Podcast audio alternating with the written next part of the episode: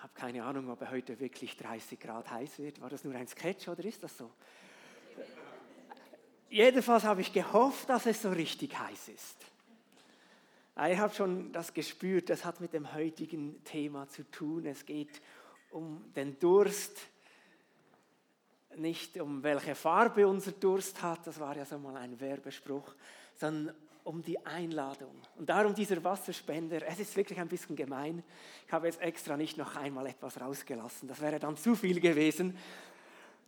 Wir sind eingeladen, lösche deinen Durst. Um diese Einladung soll es gehen, wir wollen sie auch ganz neu hören und darauf reagieren, aber wir wollen nicht da stehen bleiben. Denn Jesus verknüpft diese Einladung mit einer Berufung. Nicht nur zu kommen und bei ihm den Durst zu löschen, sondern wir sollen selber zu Durstlöschen werden. Und wenn wir heute das Wort Gottes ernst nehmen, dann müssen wir wirklich in großen Dimensionen denken. Ich weiß nicht, ob dir das auch so geht.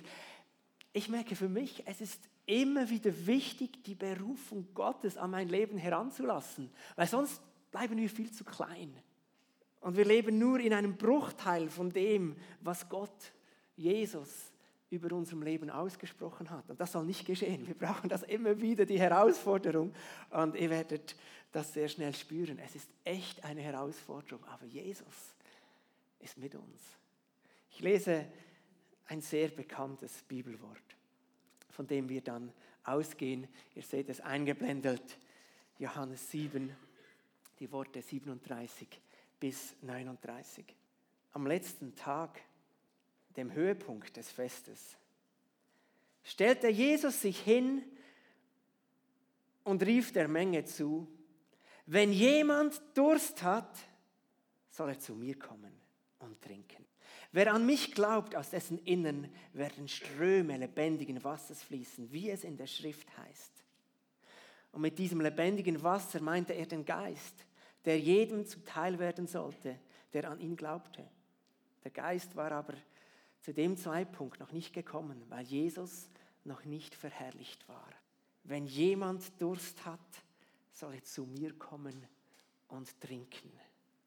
Das Fest, von dem hier die Rede ist, ist das Laubhüttenfest. Und Israel hat ja als Erinnerung an die 40-jährige Wüstenwanderung, dort war es dann wirklich heiß, dieses Fest gefeiert. Als Erinnerung an die Bewahrung Gottes und auch an die Versorgung Gottes. Und man hatte sich dann diese Laubhütten gebastelt in den Gassen Jerusalems und auf den Dächern und so eine Woche verbracht. Erlebte Erinnerung. Ein fröhliches, ausgelassenes Fest stelle mir vor allem vor, auch für die Kinder, war das sicher der Höhepunkt im Jahr. Eine Woche lang draußen und so weiter. Und neben diesem fröhlichen Festcharakter hatte diese Woche natürlich auch eine feierliche und eine ernste Komponente.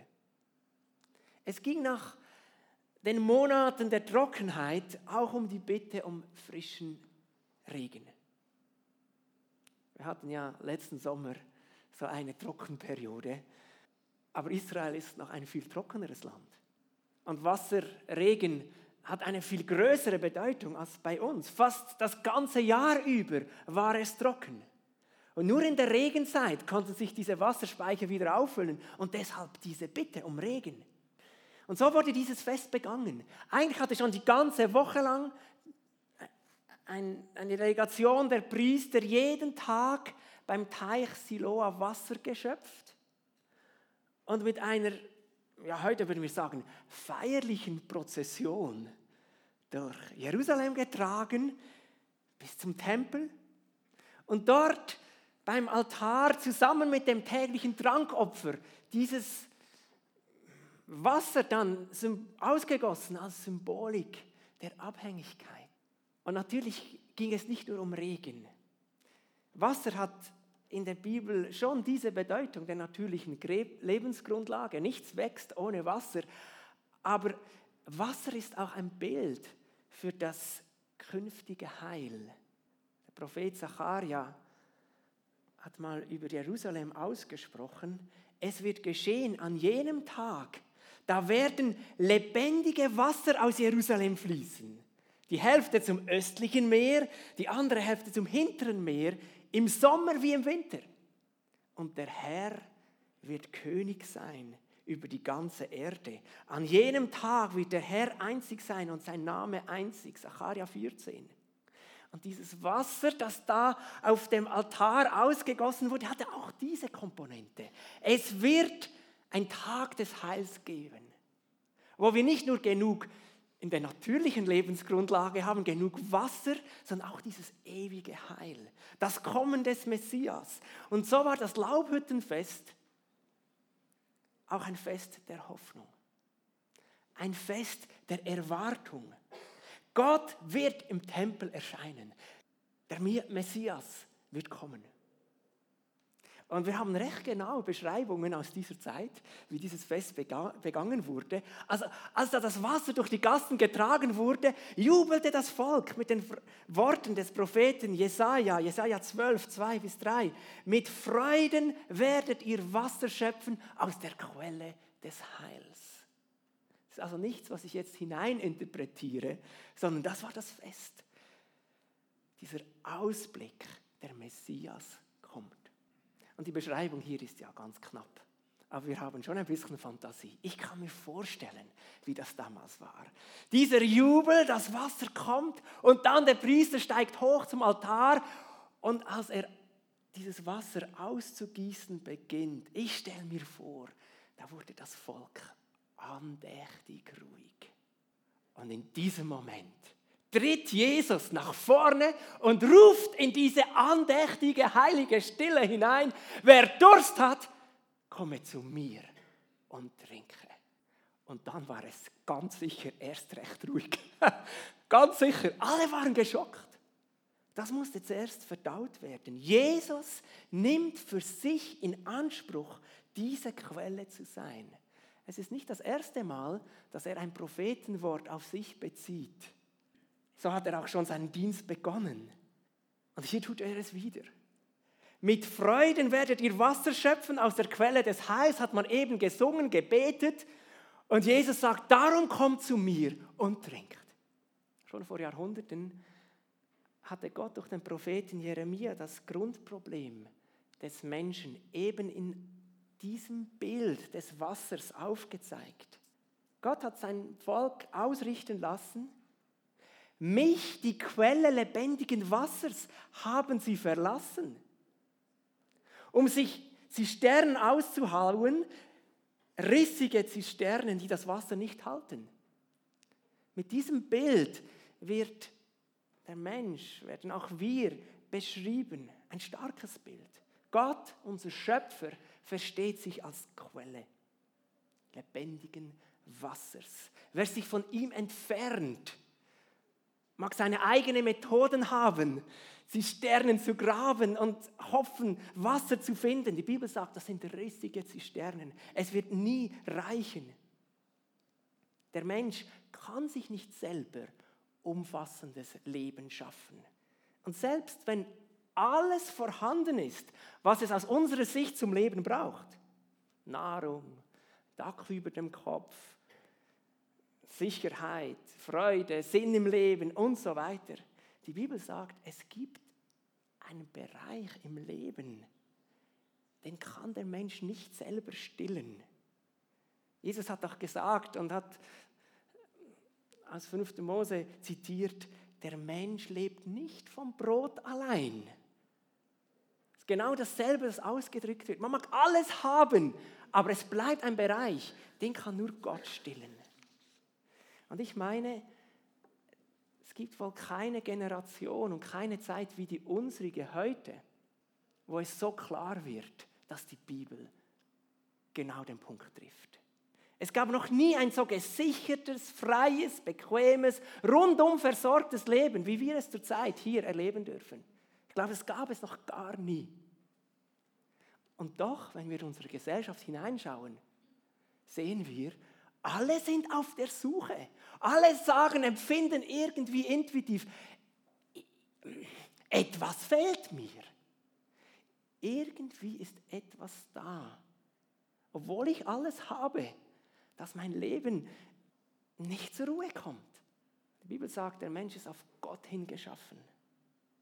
Wir mögen das nur diffus wahrnehmen, gar nicht klar benennen können, was denn genau fehlt. Das Wort Gottes zeigt uns, es ist die Sehnsucht nach Gott selber, nach seiner Annahme, nach seiner Liebe, nach seiner Nähe, nach seiner Gegenwart. Und wenn das nicht hergestellt ist, bleibt der Mensch durstig. Was hat Jesus gesagt? Ich bin das Brot des Lebens. Wer zu mir kommt, wird nicht hungern. Und er sagt dann, und wer an mich glaubt, wird nimmer mehr dürsten. Der hat die Quelle gefunden. Der hat seinen Durst löschen können. Jesus hat auch einmal zu dieser Frau am Brunnen gesagt, als er sie um Wasser bat, ich kann dir lebendiges Wasser geben. Und ich glaube, dieser erste Satz war noch nicht das Problem, das diese Frau dann hatte, sondern er sagt dann, und wenn du das nimmst, wirst du nie mehr Durst haben. Da hat er sie dann nicht mehr auf die Reihe gekriegt. Und äh, ging ganz, äh, hat ganz irritiert zurückgefragt, was er denn meine. Wenn jemand Durst hat, soll er zu mir kommen und trinken.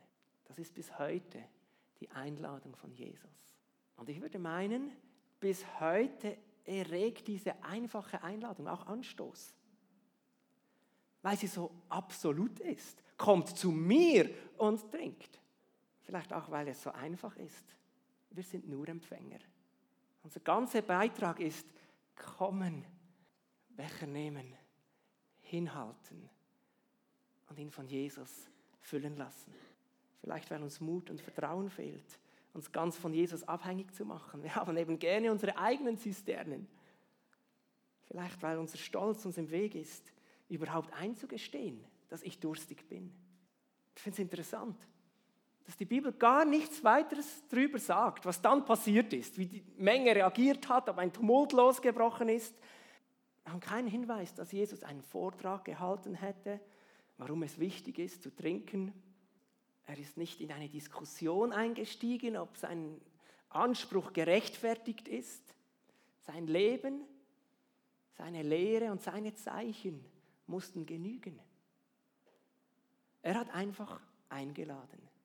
Wenn du Durst hast, komm und trinke. Lösche deinen Durst. Ich weiß, dass wir das wissen. Deshalb habe ich diesen Wasserspender mitgenommen diese Einladung mal anders an dich heranzubringen. Du bist wirklich eingeladen. Komm und trink. Empfangende Hände von Jesus füllen lassen. Das spricht Jesus uns allen heute zu. Und auch wenn du schon lange ein Gotteskind bist, wir können zu beschäftigt sein, um zur Quelle zu kommen. Oder zu bequem, zu beschämt, weiß nicht was alles. Es gibt viele Gründe, dass wir zwar um die Quelle wissen, aber nicht kommen. Und Jesus ruft uns heute zu, komm und trink. Und darum gehe ich so gerne in den Gottesdienst, weil Jesus uns ja dient. Schau, das Buch der Offenbarung schließt mit einem Einblick in die neu geschaffene Welt. Gott, der unter den Menschen wohnt. Es gibt kein Tod mehr, kein Schmerz, kein Leid. Und Jesus hört Jesus, der auf dem Thron sitzt, Folgendes sagen. Ich bin das A und das O, der Ursprung, das Ziel aller Dinge. Wer Durst hat, dem werde ich umsonst von dem Wasser zu trinken geben, das aus der Quelle. Lässt du dich einladen? Merkst du, dass da Bereiche in deinem Leben sind, wo Mangel ist? Meine nicht in erster Linie materieller Mangel, sondern dieses innere nicht gestillt sein, dieser innere Durst. Ich habe ein Lied mitgebracht, das einfach so eine Einladung sein soll. Ich habe einen Vorschlag, wir stehen zusammen auf und beten, innerlich. Also du betest und ich bete für mich. Und wir dürfen dieses Lied hören. Es ist ein altes Lied, vielleicht nicht mehr ganz unser Stil, aber es ist die Einladung von Jesus, die hier vertont ist.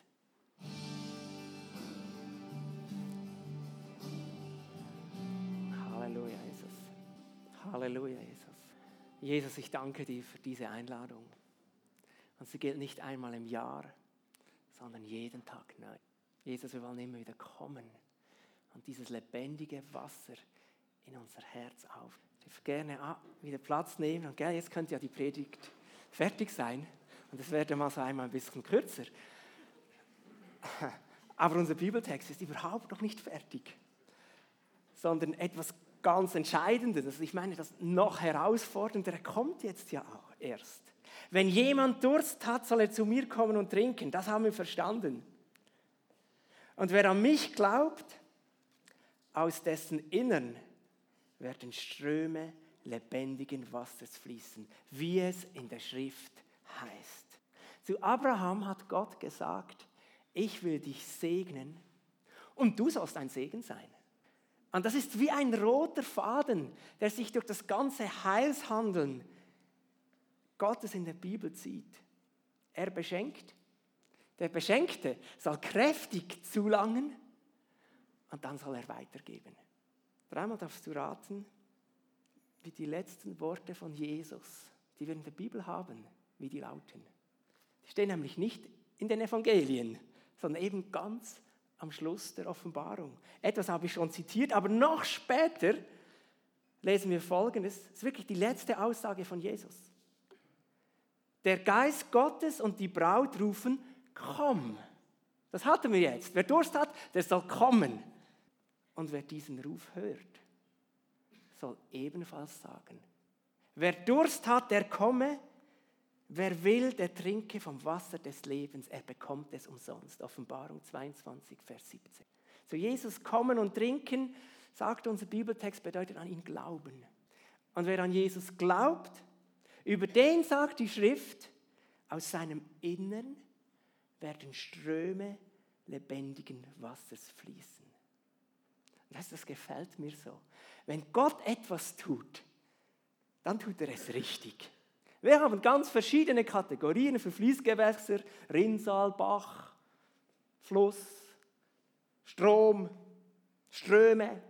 Und Jesus sagt, Ströme lebendigen Wassers sollen aus deinem Innen fließen. Wenn schon, dann gleich richtig. Und ich habe mich dann plötzlich gefragt, also in Israel gibt es gar keinen Strom. Der größte Fluss ist der Jordan. So ungefähr die Kander in Frutigen. Von der Wassermenge her. Was haben die Leute wohl verstanden? Sie gehört haben, Ströme lebendigen Wassers. Es ist so, wenn es da so richtig trocken ist und dann die Regenzeit einsetzt, kann es durchaus sein, dass die, diese Wüste das Wasser nicht aufnehmen kann und sich diese leere, leeren Flussbette wirklich füllen. Und da Wassermassen strömen. Etwa so, wie wenn man nach, bei Domodossola durchfährt, auf der S33 über dieses Viadukt. Da ist ja kaum Wasser und eine riesige Brücke. Ich habe mich da schon mehrmals gewundert, warum hat man wohl so eine riesige Brücke gemacht? Aber ich vermute schon, warum. Das sind sehr steile Berghänge. Und wenn es da mal dann richtig gewittert und das Wasser kommt, dann wird sich das alles füllen und zu einem Strom verwandeln. Das ist das Bild, das Jesus braucht. Ausgetrocknet und dann kommt das Wirken Gottes und Ströme fließen durch unser Leben. Wer an ihn glaubt, wird selber zu einer Quelle für andere. Wer seinen Durst bei Jesus löschen lässt, empfängt die Berufung selber zum Durstlöscher zu werden. Ströme lebendigen Wassers. Ich habe mir das so gedacht, damit diese Illustration bis zum Schluss auch funktioniert. Das bist du. Das ist deine Berufung. So sollst du in, in deinem Leben stehen. Dort, wo du bist, in deinem Büro oder auf auf dem Markt, irgendwo, so eine Zapfstelle, wo jeder, der Durst hat, kommen kann und lebendiges Wasser. Oh, Entschuldigung. Lebendiges Wasser findet. Und wir fragen uns natürlich sofort, wie soll das gehen? Was habe ich denn zu geben? Ich meine, selbst wenn ich all meine Disziplin aufbringen kann, mit aller Anstrengung, Freundlichkeit, Güte, Barmherzigkeit zusammenkratze, sorry, es ist nie ein Strom. Und es ist schon gar nicht lebendiges Wasser. Es sind dann einfach meine Bemühungen an Freundlichkeit, die nicht immer gut ankommen. Zum Glück ist das nicht gemeint. Darf ich uns noch einmal lesen, was Jesus sagt? Mit dem lebendigen Wasser meinte er den Geist, der jedem zuteil werden sollte, der an ihn glaubt. Und der Geist war damals, ach, der Geist war damals eben noch nicht gekommen, weil Jesus noch nicht verherrlicht war. Wir müssen also nicht rätseln, was Jesus gemeint hat. Wir können die Apostelgeschichte aufschlagen und es ist nicht zu übersehen, wie dieser Strom losgetreten wird und sich über Jerusalem ergießt. Gott lässt es regnen an diesem Pfingsttag, gießt den Heiligen Geist aus und diese Ströme beginnen zu fließen. Die Gläubigen, die sich zum Gebet versammelt haben, sind nicht zu halten, sie strömen auf die Straße. Sie reden furchtlos von Jesus. Sie legen Zeugnis ab, bezeugen seine Auferstehung. Sie rufen Menschen zur Umkehr, laden sie ein, an Jesus zu glauben. Was denn sonst, wenn nicht das, sollen Ströme lebendigen Wassers sein? Was denn sonst stillt wirklich den Durst unserer Mitmenschen? Und dann schau, hat sich ja auch ihr Umgang miteinander verändert. Sie begannen miteinander das Leben zu teilen, kamen täglich zusammen zu beten, einander zu dienen, das Abendmahl zu feiern. Barmherzigkeit, Großzügigkeit, Bereitschaft, sich der Not des anderen anzunehmen, füreinander da zu sein. Sie teilen alles miteinander. Was, wenn nicht das, sollen Ströme lebendigen Wassers sein? Und wir lesen davon, wie dieser Strom lebendigen Wassers Kranke erreicht. Sie werden gesund. Der Gelähmte im Tempel wird da mitgespült und, und, und erlebt, wie Gott ihn wiederherstellt. Was, wenn nicht das, sollten Ströme lebendigen Wassers sein? Es bringt Leben, es bringt Heil, es bringt Erlösung. Lebendiges Wasser. Und Jesus sagt, wer an mich glaubt, aus dessen Innern werden Ströme lebendigen Wassers fließen, wie es in der Schrift heißt. Hat da Jesus auch an uns gedacht? Ich habe gesucht, ehrlich. Ich finde keinen Hinweis, dass diese Berufung zeitlich befristet gewesen wäre. In den ersten paar Jahren werden Ströme fließen und dann wird das langsam zurückgehen. Das wird auch gar keinen Sinn machen. Nein, es ist deine und meine Berufung. Lösche ihren Durst. Ich habe dieses Bild des Hydranten gewählt, weil ich das so treffend finde. Habe dann noch jemand gefragt, wie viel Wasser kommt da eigentlich raus? Also in Frutigen die besten 3000 Liter pro Minute. Das reicht, um eine Straße richtig gehen zu fluten. Und das ist deine und meine Berufung. In deiner Straße zu stehen und diese Straße zu versorgen mit lebendigen Wassers. Und wer braucht, soll nehmen und trinken. Und vielleicht geht es dir auch so wie mir. Also dieses Bild fordert mich definitiv heraus. Da schaue ich doch auf mein Leben und denke, okay, Tropfen lebendigen Wassers. Na ja, könnte ja noch sein, das könnte hinkommen. Aber Ströme, ist das mein Leben, dass ich so sprudle? Ich muss sagen, leider nein nicht der Ist-Zustand. Ich finde, da gibt es wenig zu diskutieren. Und wenn du ehrlich in dein Leben schaust, ich weiß nicht, wie es aussieht. Ich würde mich freuen, wenn du sagst, hey, genau, das bin ich. Wenn jemand Durst hat, soll er zu mir kommen und trinken. Und wer an mich glaubt, aus dessen Innen werden Ströme lebendigen Wassers fließen. Es ist, als würde Jesus zu uns sagen, sein Durstlöscher. Es ist deine Aufgabe, den Durst deiner Mitmenschen zu löschen. Gib den Durstigen zu trinken. Gib den Durstigen zu trinken. Das kommt mir irgendwie bekannt vor. Die Jünger haben von Jesus mal einen ganz ähnlichen Auftrag gefasst. Sie waren unterwegs mit Jesus in einer abgelegenen Gegend. Tausende von Menschen waren dabei, alle waren hungrig. Und Jesus sagt, und die Jünger sagen zu Jesus, Jesus, schick die Menschen Essen kaufen. Wir können sie doch nicht einfach hungrig gehen lassen. Und Jesus sagt, gebt ihr ihnen zu essen.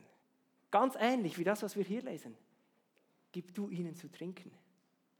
Und die Jünger reagieren vielleicht ähnlich wie wir heute, mit einer Mischung von Ratlosigkeit und Überforderung. Woher das Essen nehmen? Und wenn du dich so siehst als Hydrant, denkst du vielleicht, woher dieses lebendige Wasser nehmen? Und es ist Andreas, der Bruder von Petrus, der als einziger ahnt, dass sie diesen Auftrag nicht einfach alleine erfüllen sollen, sondern zusammen mit Jesus angehen. Das ist der Punkt. Das ist der entscheidende Punkt. Dieser Auftrag, gebt ihnen zu essen, konnte nur erfüllt werden, weil sie das verstanden haben, zusammen mit Jesus. Und ich habe die starke Vermutung, die Berufung, Hydrant zu sein, ihnen, gebt ihnen zu trinken, können wir nur angehen, zusammen mit Jesus. Andreas nahm, was er hatte. Und du hast die Geschichte sicher schon oft gelesen und gedacht, das war ja nichts. War das Proviant eines kleinen Jungens. Er hat nicht einmal für seine Familie mitgenommen, sondern nur für sich. Fünf Brötchen und zwei Fischlein. Andreas kommt, stellt das Wenige Jesus zur Verfügung. Jesus vermehrt das Wenige auf wunderbare Art und Weise und alle werden satt. Was heißt das? Gib ihnen zu trinken. Ich glaube, wir sollen es machen wie Andreas. Das lächerlich wenige, das wir haben, zu Jesus bringen.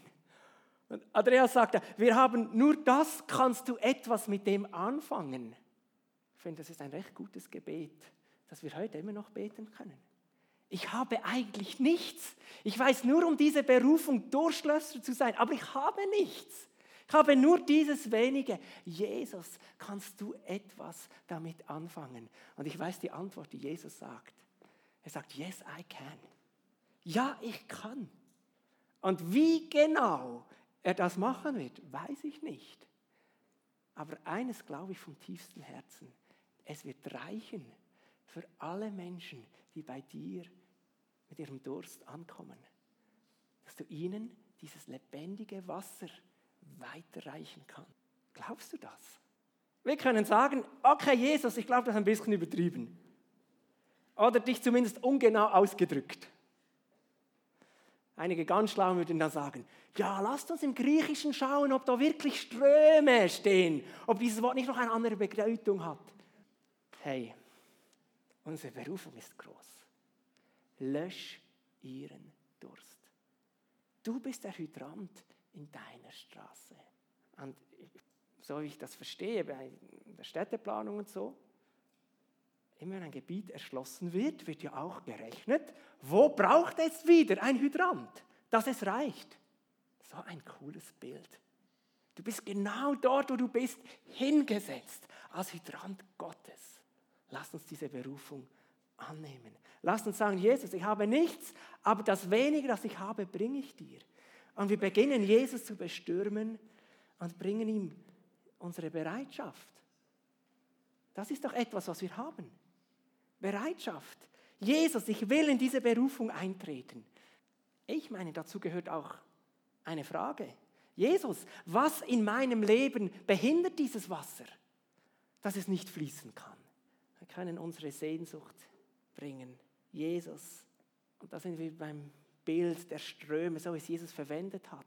Zuerst der Regen und dann kann die Wüste nicht alles fassen und dann fließt es weiter. Jesus, gieß doch deine Fülle auf mich aus. aus. Nicht für mich. Ich kann eh nicht alles fassen, aber ich will dann Kanal sein und es einfach weiterreichen. Ich will einer sein, der meine Straße flutet mit lebendigem Wasser. Und weil ich schon so begonnen habe, habe ich noch ein zweites Lied mitgebracht. Und wir stehen noch einmal auf. Und wir kommen noch einmal zu Jesus und strecken uns aus, beten innerlich mit, weihen uns Jesus und sagen, Jesus, ich komme mir vor wie Andreas bei dieser Menschenmenge mit fünf Brötchen und zwei Fischen. Das reicht nie. Aber ich bringe es dir, vermehre du es. Bringe deine Bereitschaft, deine Fragen. Jesus, dieses Gebet. Gieße neu die Kraft des Heiligen Geistes aus. Es ist so dringend. Wir können diese Berufung nicht aus uns selber leben. Wir können lebendiges Wasser nicht in uns selber zusammenkratzen. Aber Jesus, wir wollen dich suchen als Quelle von dir empfangen. Und weil du so viel gibst, wollen wir weiterreichen. Und diese Ströme sollen zu unseren mit. Ich möchte dir einen Auftrag mitgeben. Achte dich, wo stehen diese Hydranten? Wenn du einen siehst, schick ein kurzes Stoßgebet zu Jesus. Sage Jesus, ich weiß, ich bin auch so einer. Hilf mir heute Hydrant sein. Und so könnte dieses Bild weitergehen und in unserem Leben Raum gewinnen. Und diese Hingabe könnte Raum gewinnen. Ich glaube, das ist das, was Jesus macht. Amen.